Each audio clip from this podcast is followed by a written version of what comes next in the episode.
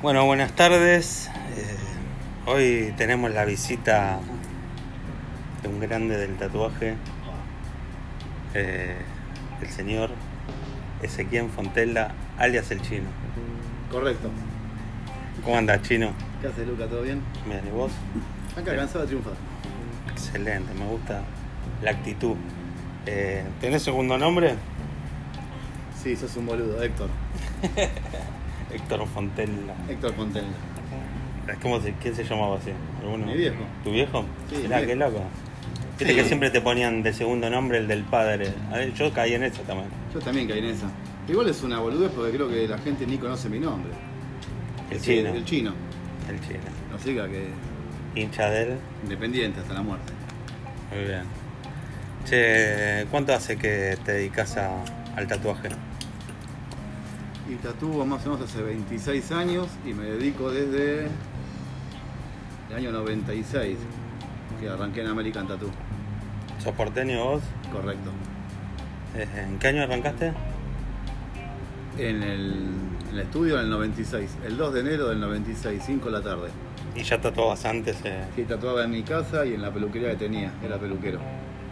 ¿Te enseñó alguien? ¿Aprendiste solo? ¿A tatuar? No, en esa época nadie te enseñaba. Eran tres acá, creo que estaba el Boli, Gira, creo que estaba Judas y el Tano.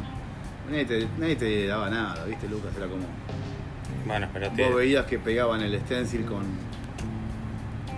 con desodorante en barra, el odorono, y te decían que era un secreto, que no lo podían decir, y te dabas cuenta que era el odorono.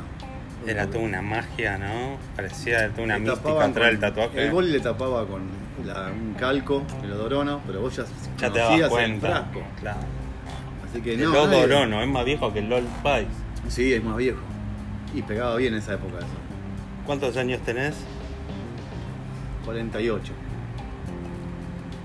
Muy bien, bien llevados. Sí, por ahora. Eh, contanos, ¿tenés familia? ¿Con quién vivís? Estoy casado con Mary, tengo una nena, Elena. Casado Vivimos- formal, con, Sí, sí. con libreta, con papeles, Con digamos. papeles, iglesia, civil. Eh, está todo, tengo todo al día, el 08, todo. Así que Bien, bien. la nena tiene casi cuatro años. Todo bien por ahora. El tatuaje me hizo conocer a Mary. Así que el tatuaje me dio todo, como todos, pero nosotros. ¿Fue primero clienta? No, era recepcionista de Nosferatu, Pero así que no fue el cliente. tatuaje une gente, ¿no? Sí, Che, ¿y quién, quién fue? ¿Tenés alguno así que, que- siga o te iniciaste por tal porque te tatuabas con alguien? no, me ¿Quién, quién era tu referente en ese momento? Nah, en ese momento no, en los 90 no, No había referente. Me tatué con el boli la primera vez en su estudio en la boca, una, una casa, no sé si era la casa, un estudio, era un aguantadero. Me tatué con él y como yo estudiaba pintura me pareció me pareció buenísimo hacer lo mismo, onda que hacer un dibujo y que me quedara bien para toda la vida. Pero no, tenía amigos que tatuaban, yo qué sé, el Vara, con el Vara nos conocemos antes de tatuar, de los recitales punk, hardcore y nada, tenías charlas Ah, con él, cómo hacías vos una cosa, la otra. No había referentes, llegaban pocas revistas, como mucho era, era ver laburo de Jack Rudy, de Philip, de Brian Everett, de Guy Hutchinson, que eran los que más aparecían en las revistas. O sea que era, esas revistas que encima cuando llegaban acá ya tenían dos años, ya eran viejas, ¿no es cierto? Ya eran... Algunas sí, pero después empezaron a caer en los 90 revistas tipo ya la Tattoo International sí. y otras más que ya que, que llegaban con en fecha. Y era apenas sabíamos que salía la revista, era ir al kiosco o ir a buscarlas a cualquier kiosco que venda revistas importadas. Y era ver la revista durante todo un mes, todo el día, para ver qué estaban haciendo, las cosas que hacían que eran fantásticas, qué materiales, no sabíamos nada. No había internet, no había nada, o sea que era muy difícil. Che, ¿y te acordás el primer tatuaje que hiciste? El primer tatuaje me lo hice a mí mismo, con aguja de coser y tinta china. Me hice el logo de DRI, la banda hardcore. y después con Y máquina. oficialmente así un cliente, digamos. No, después con máquina me tapé, que compró un amigo mío, Fitito, una máquina Kaplan y me tatué un tribal tipo el de Sepultura arriba del, del que me había hecho con tinta china. Después el primer tatuaje oficial en el American Tattoo fue ese mismo 2 de enero a las 5 de la tarde hice una corona de Queen en blanco y negro. ¿Te quedó bien? Sí, quedó bien, quedó linda. ¿Te costó? No, ya venía tatuando antes de casa, hacía cosas un poquito más, más grandes. Bueno, grandes era lo que. del tamaño que se hacía antes, eran tipo 10 x 10, eran dibujitos. ¿Siempre fuiste del dibujo? ¿Siempre tuviste esa habilidad para diseñar? Siempre dibujé, estudié pintura, dibujo animado, ilustración. Yo qué sé, como un regalo de la vida dibujar. Y lo usé para el tatuaje. Igual hasta el 2000 era muy difícil hacer tatuajes para gente que te pidan un dibujo en especial. Casi todos entraban al estudio y querían ver las carpetas que había ahí. Y todos Antes querían del el dibujo. internet. No había internet, eran, teníamos Claro. como, en América teníamos como 30 carpetas de, de diseño. Hay un antes y un después de los celulares con internet. Y un antes y después de internet y hay un antes y después de los celulares con internet. Y hay un antes y después del sistema de cartucho. Eh, ¿A dónde querés llegar con eso? Eh, no sé. ¿Te fuiste ayornando? Sí, a mí me encanta. El avance creo que es- está buenísimo. Es- hay que adaptarse. Vos sabés, Lucas, nosotros usamos máquinas de tatuar. Quizás en la antigüedad usaban a- en algunas civilizaciones, yo qué sé, espinas, eh, agujas afiladas a mano. Quizás para esa gente el que usaba una máquina eléctrica era, era hacer trampa también. Sí, es verdad. O sea, y- y Aparte está la conexión, ¿no? Esto de la- las nuevas tabletas gráficas tipo iPad Pro estaba buenísimo, yo qué sé.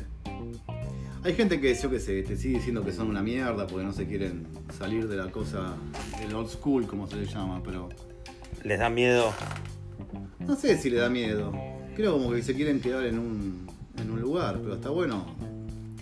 Estás viendo el avance que tenés en tu carrera, o sea, en lo que hay en tu, en lo- en tu oficio. Así que está buenísimo. No es una mierda el que usa una pen, Quedás congelado en el tiempo así con... No, podés quedar congelado y ya lo sabemos nosotros, Lucas. Siempre que hablamos con, con Hernán y con los chicos, uno se va adaptando.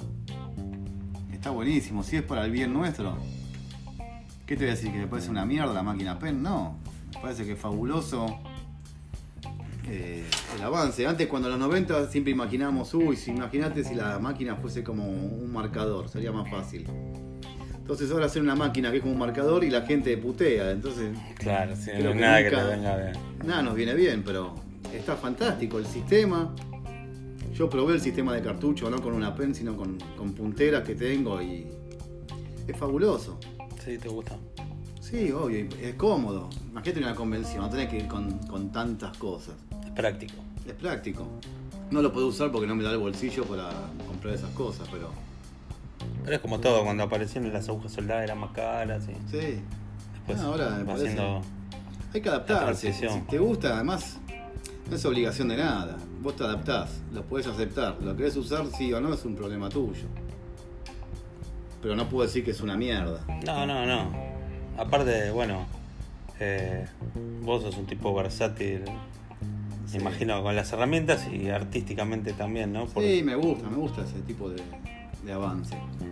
De ahí a que lo compre o no, que me, que me acostumbre, es otra cosa.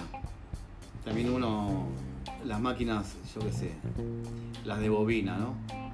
Ya tienen un peso, vos sentís la máquina en la, en la mano, ya tenés como un peso distribuido. Entonces acostumbrarte a algo más liviano, en forma de, de lápiz, de marcador.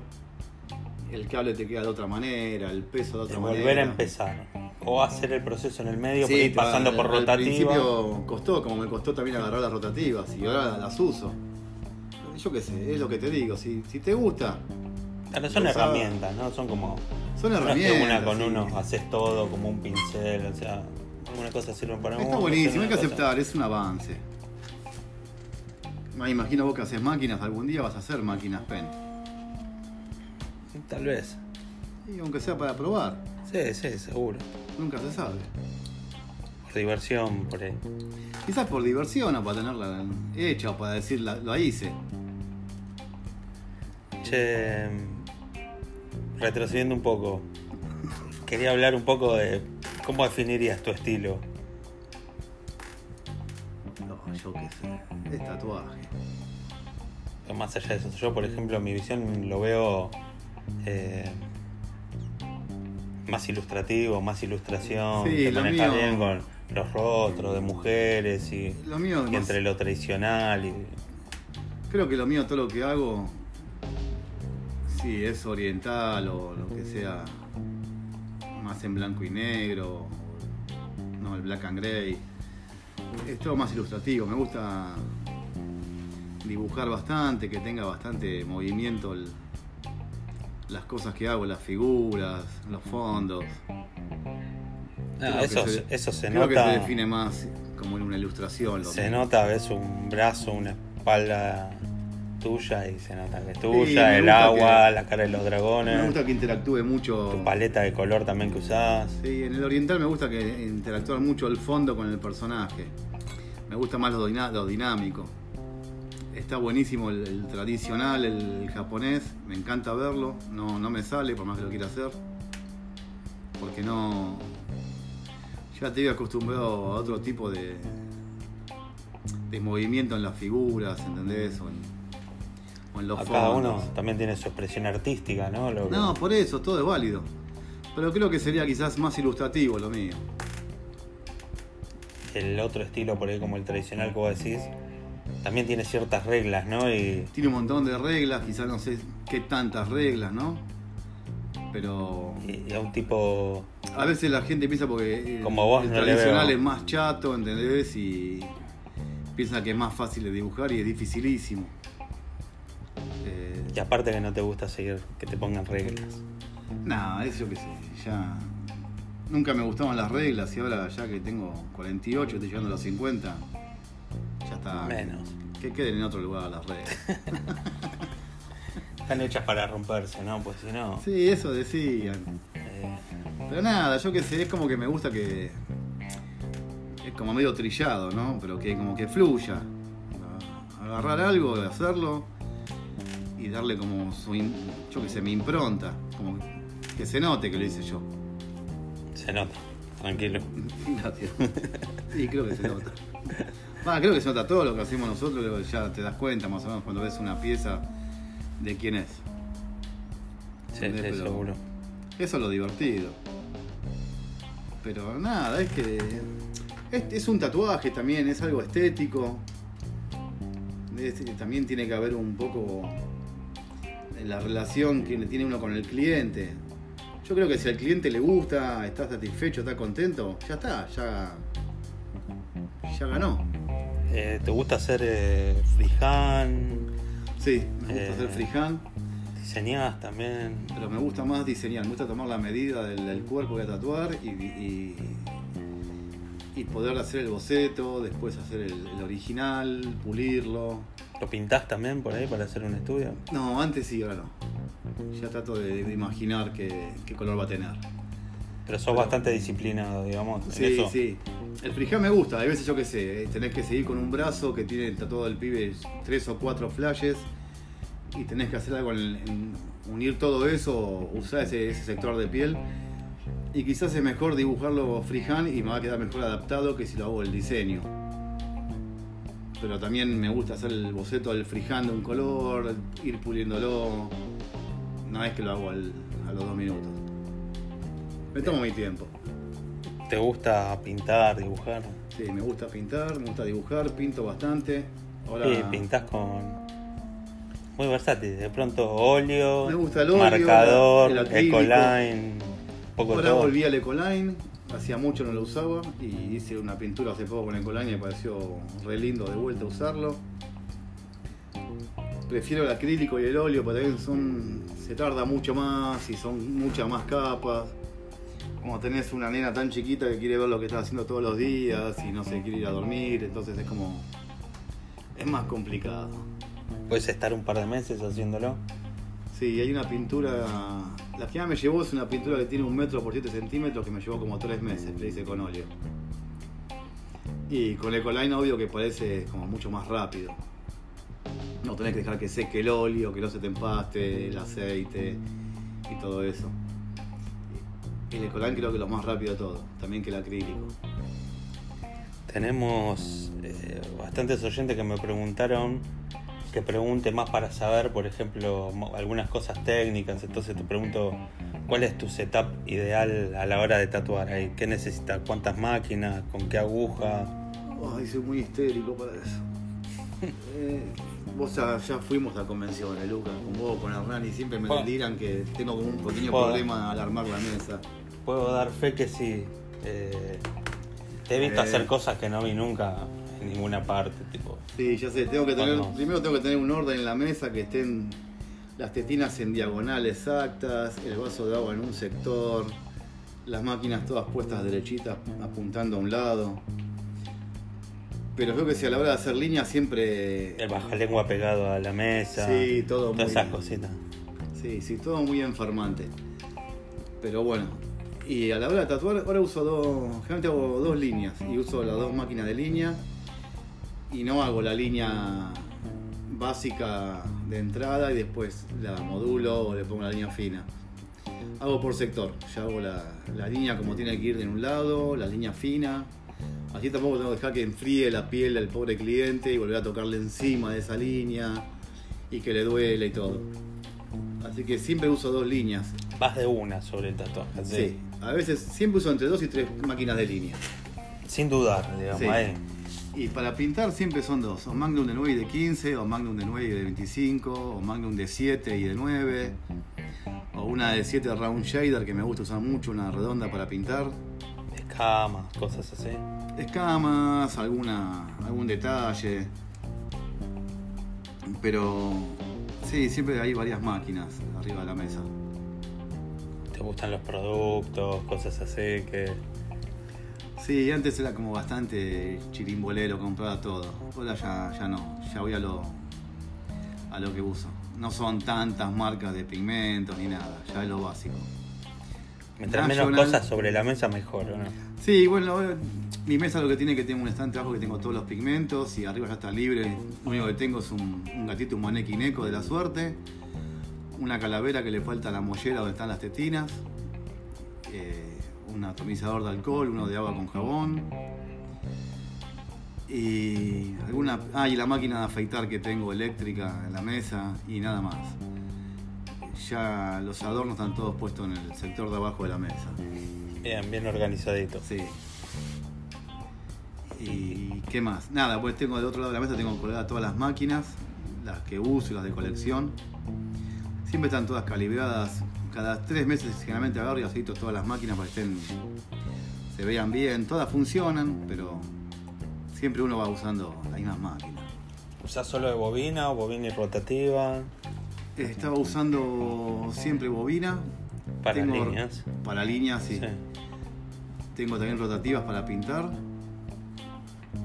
Pero volví de vuelta a la bobina. Casi todo lo hago con máquinas de bobina.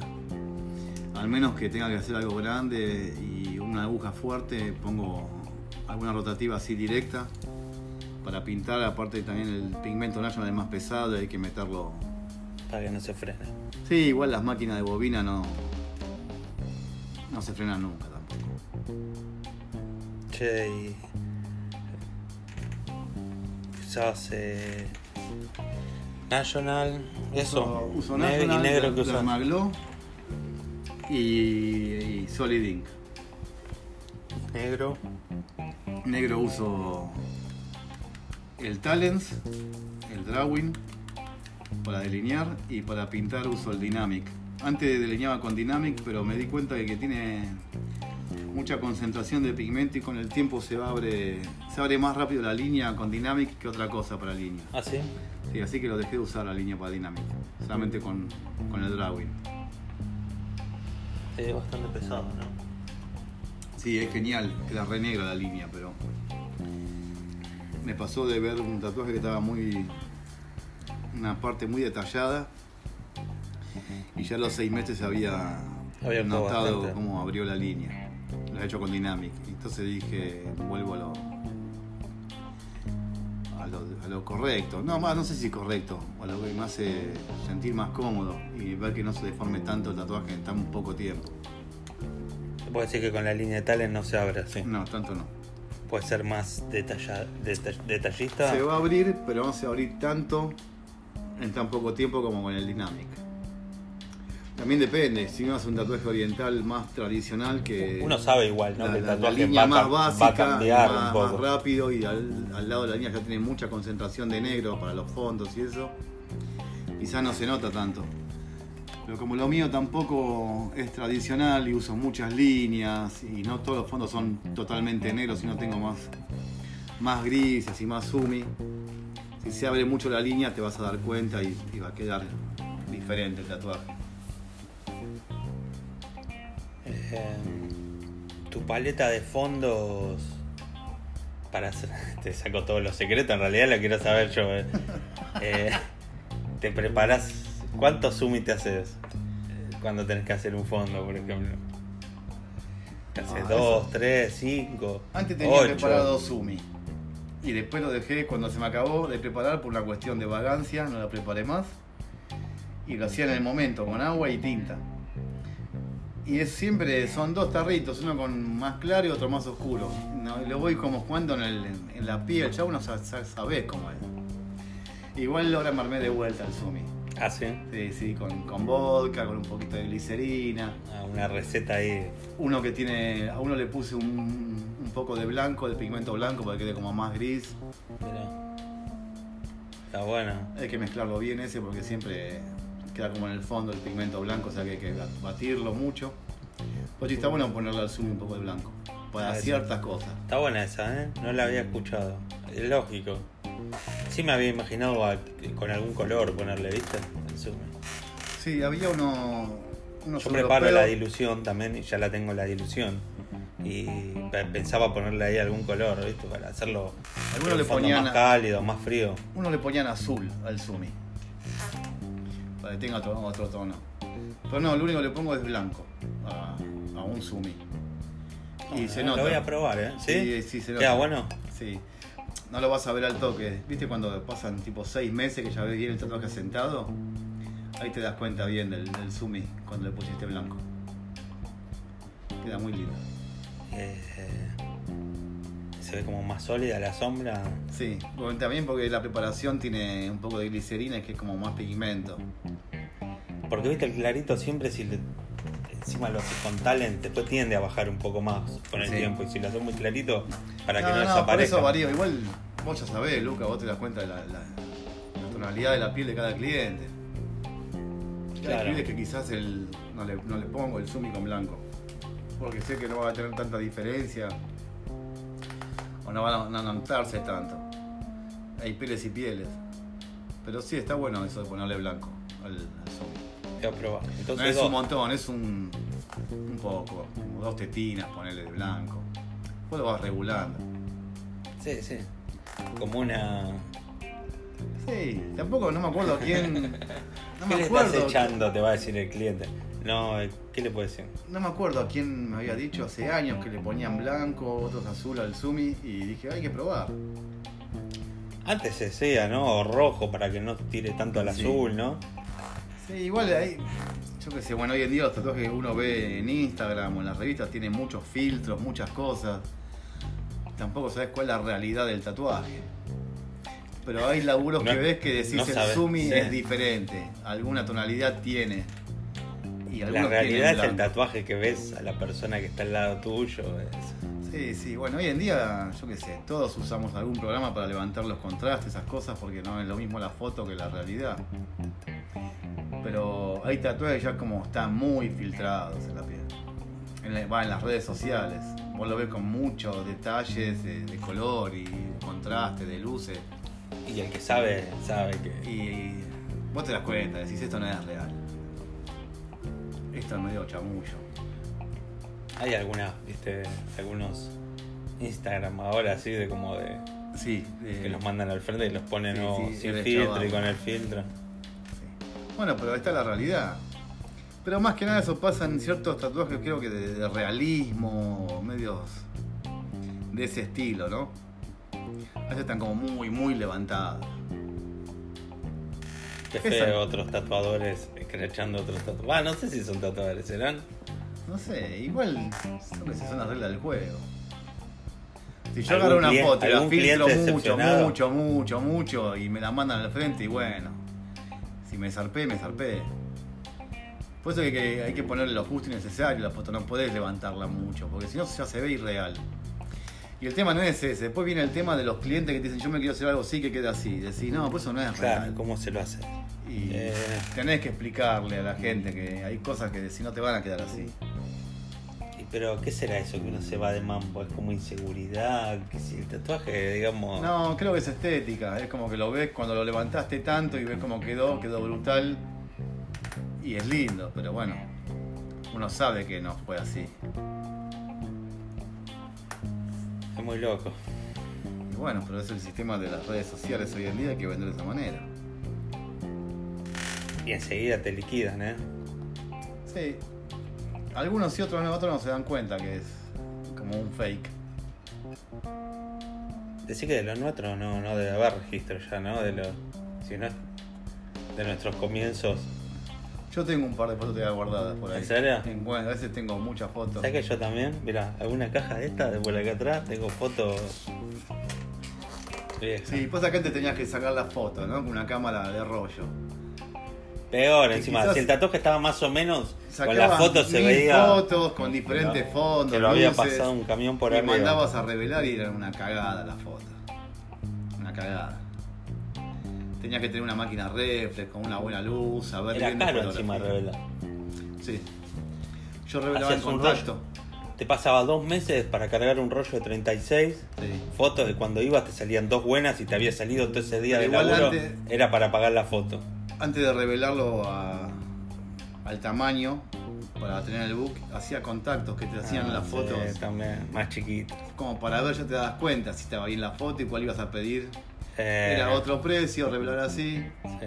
Pues ya me pasó quizás de, de tres rollos, de, mandé a hacer contactos, eran todas malísimas, así que para que gastar más plata en hacer unas fotos grandes y eran horribles. Ahora con el celular podés hacer 800 fotos. De 800, una te va a quedar bien. Ese. Lo movés de acá para allá, apagás, Sí. prendés la luz. Sí, le ponen luz de un lado. Importante una buena foto, ¿no? Sí. Yo tenía como medio. Estaba medio embroncado con las fotos, no, no sacaba fotos de lo que hacía. No sé por qué. Bueno, yo tengo mis mapas. Y porque no. A veces en el book me gustaba tener más fotos en progreso que terminados. A veces me di cuenta que en la convención la gente da más bola a la foto que estaba en progreso que el terminado. Por la expectativa que genera. Sí, es como que dicen, ah, mira cómo va quedando esto, cómo va a quedar, y te hacen preguntas. Pero lo ven terminado y pasaban las hojas del book como si fuese. como que no le daban bola. Entonces, Uno se tiene que amigar con sus tatuajes. Claro. Viste que por ahí lo ves enseguida y hasta que no se ve todo o curado. terminaste de hacerlo después de siete sesiones y decís, "Uy, Claro. ¿por qué no le hice esto? ¿Y por qué no le hice lo otro? No, no, pero está bueno tomar distancia y verlo después. Sí. Porque uno queda cansado Yo después de sigo como medio embroncado, siempre como que le encuentro mucho a... Siempre le encuentro algo a mi trabajo. Así que... Bueno, eso habla bien porque es la búsqueda de seguir creciendo. Y... Sí, yo qué sé, pero bueno, soy como bastante autodestructivo con mi trabajo. Sí. Pero, pero me gusta, sí, me gusta lo que estoy haciendo. Creo que es algo que coincide muchos, ¿no? Que es ser muy autocrítico Sí.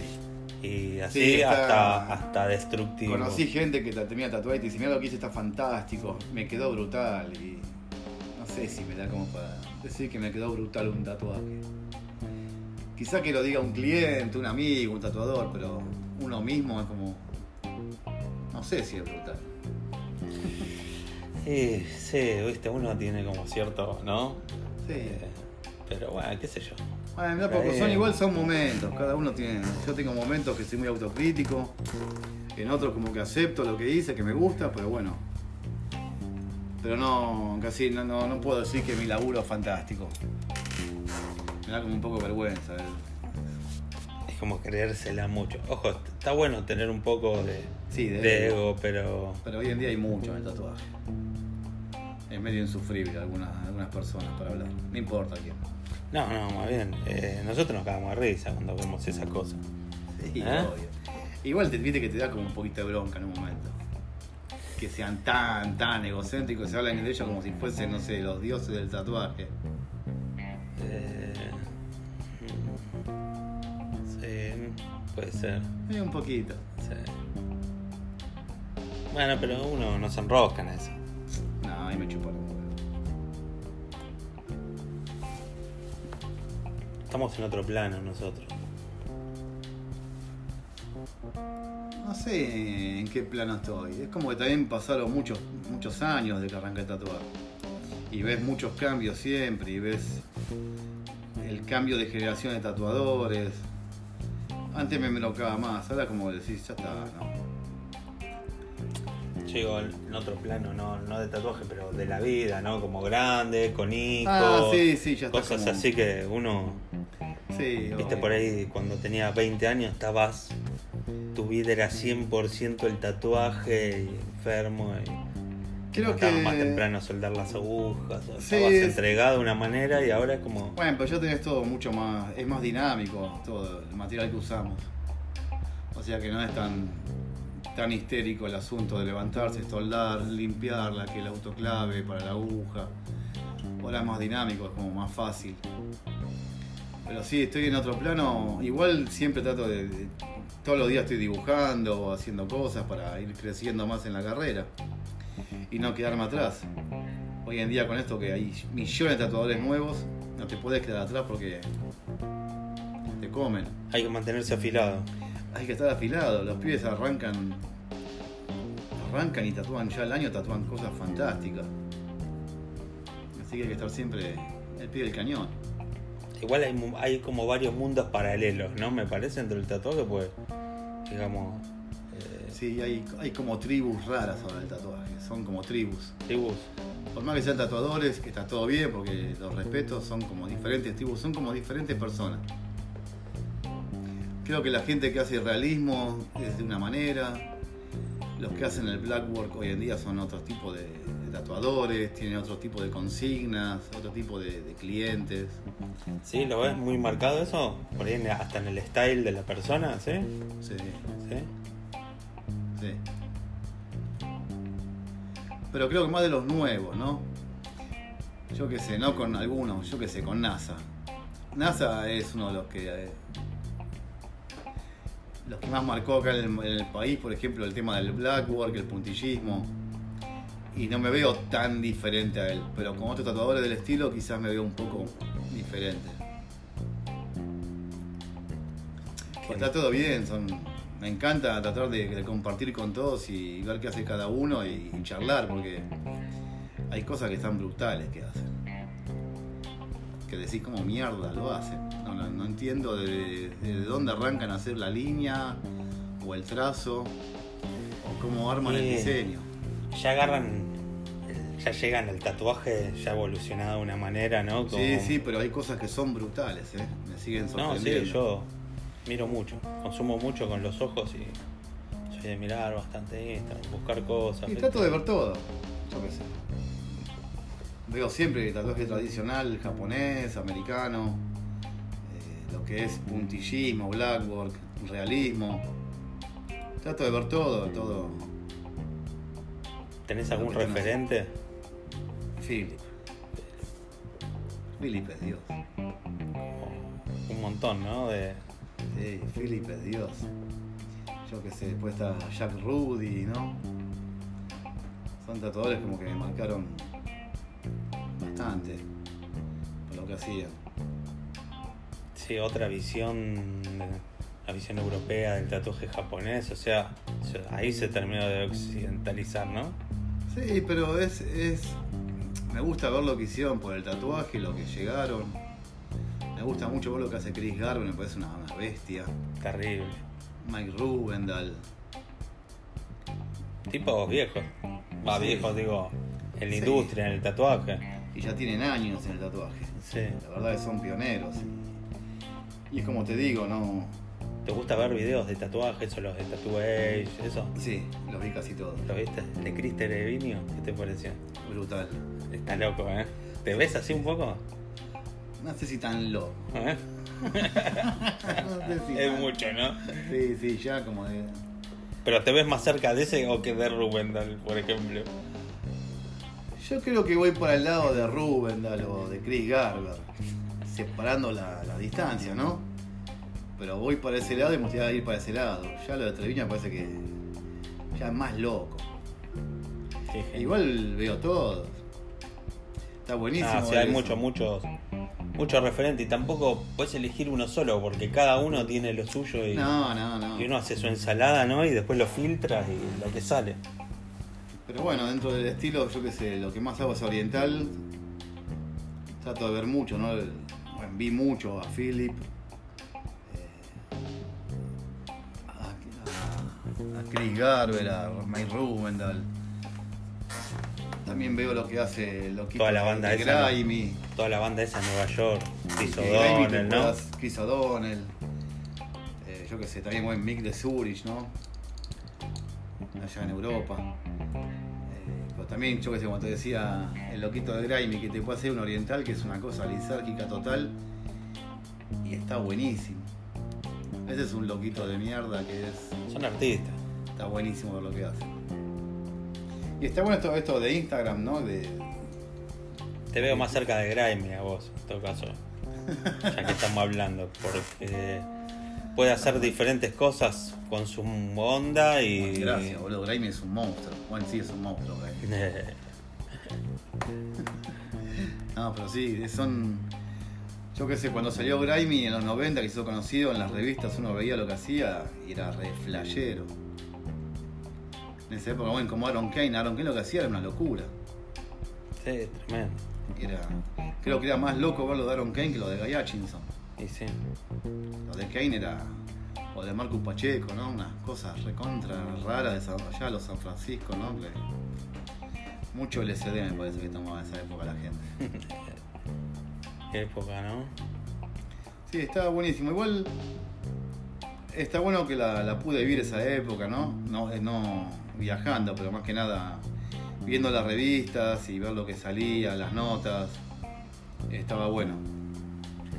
Y creo que hoy en día muchos pibes que arrancan a tatuar no, no, no conocen a ninguno de esos.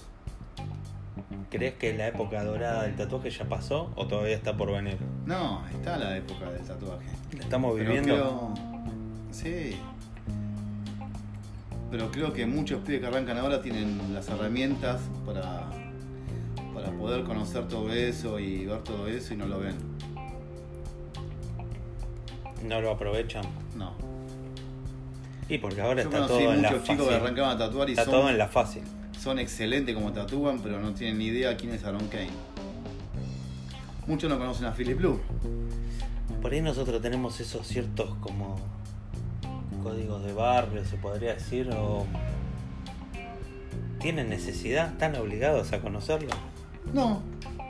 No están obligados, pero está bueno que sepan, ¿no? De dónde. Como sepas. marcaban las diferencias. Pero por ahí no, no, no les interesa la cultura del tatuaje. Claro, están metidos en su no les, personaje. no les interesa que la, la cultura. Y, nosotros bueno, somos defensores porque, digamos, Bueno, también antes cuando, nuestro. cuando arrancamos todos, nuestra vida. estaba internet a full. Y no había tanta información, no había celulares, no había redes sociales. Y era quizás más difícil el, el ver algo, ¿no? O seguir una línea de tatuaje o de algún tatuador. Entonces era como más investigación. Vos buscabas las revistas de tatuaje cuando ibas a un lugar que alguien vendía revistas y tratabas de buscar las revistas que tengan las notas de los tatuadores que a vos te gustaban. Entonces, a Sí. poco te ibas metiendo en el mundo y investigando y en el medio te cruzabas con otro loco que hacía cosas así brutales. Y hoy en día, como decís vos, yo que sé, los pibes eh, van a un estilo y el resto de lo que pasa se importa un carajo. Que no está mal, pero bueno, es como que decís, bueno, también estaría bueno que. No, lo que pasa es que uno Así que le da bronca porque como uno tuvo que aprender todos los estilos para decir, No, bueno, no quiero sé apuntar a esto. bronca. Es como, que, es como que un pibe arranque a jugar al fútbol y no sepa quién es Maradona. Claro. Y que te diga que importa un carajo Maradona. ¿Entendés? Es, es lo mismo. Eh, pero hay, ¿o no? Sí. Conozco muchos pibes que hacen así tipo un estilo blackwork y algo así re sólido, negro y con un puntillismo. Y nadie sabe quién es Lío Zulueta. Y creo que habría que agradecerle a Zulueta todo lo que hizo en los 90 con los tribales. ¿Y cómo se puede culturizar? No, digamos, no se puede. Si no les interesa, no les interesa. Eh, ¿Dónde estás tatuando ahora? En Good Times. ¿Qué días te pueden encontrar? De martes a sábados.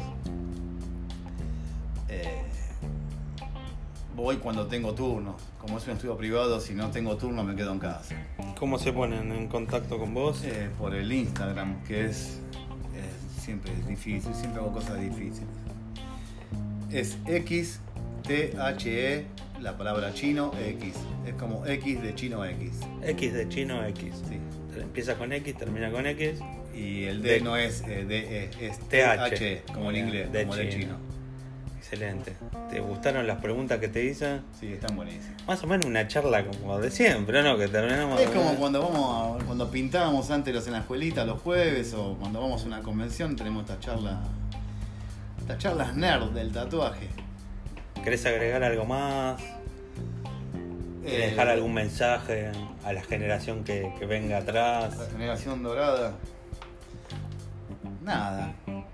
Que sigan tatuando, que se traten de investigar, que. Que dibujen mucho. Sí. Que dibujen, si pueden en papel mejor. Y después pasen a la tableta gráfica. ¿No? A veces el, el error no se nota tanto en la. en el iPad Pro.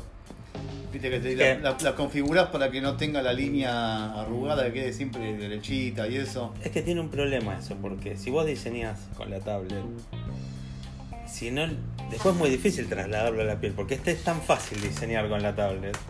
De la otra forma, como es difícil diseñar con lápiz, lo que no. te sale tatuando, que también es difícil, es más Me próximo parece- a lo del lápiz. Me parece perfecto, porque me, me encanta lo del iPad Pro, pero me, me gusta mucho. Y creo que agiliza un montón de cosas para ciertas... Sin criticar, ¿no? Porque acá yo tengo. Pero está buenísimo que también agarre una herramienta más. eh, el papel, que agarre el papel y... No caer en el facilismo de eso. Claro. Bueno, pero es una... es lo que hablábamos, es, es una época que hay, muy hay mucho facilismo en el tatuaje. Lo que se pierde el proceso en el medio es que no lo tuviste que calcar de una fotocopia, o sea, nunca pasó por la mano. El transfer te lo hizo la máquina No. y no tenés la memoria mecánica de la No, mano de casi- haberlo hecho. Casi todos los que tienen el, el iPad Pro tienen una termocopiadora. Sea buena o mala, tiene una termocopiadora. O sea, eh, prácticamente pasa del diseño de la, de la tablet ya a la piel. Y quizás lo que tiene que cuando lo dibujas un poco en el papel ya tenés como la mano medio... La memoria mecánica de haberlo hecho, de haberlo visto, de haberlo pasado con la mano. Y ya sabes cómo vas a hacer las líneas, cómo arrancás. Pero bueno, cada uno hace lo que quiere. Si lo quieren hacer, genial. Pero dibujar creo que en un papel siempre es diferente. Bueno, un gran consejo de, de un gran profesional y una gran persona. Vamos, Lucas. Chino, gracias, ¿eh? Gracias a vos, guacho.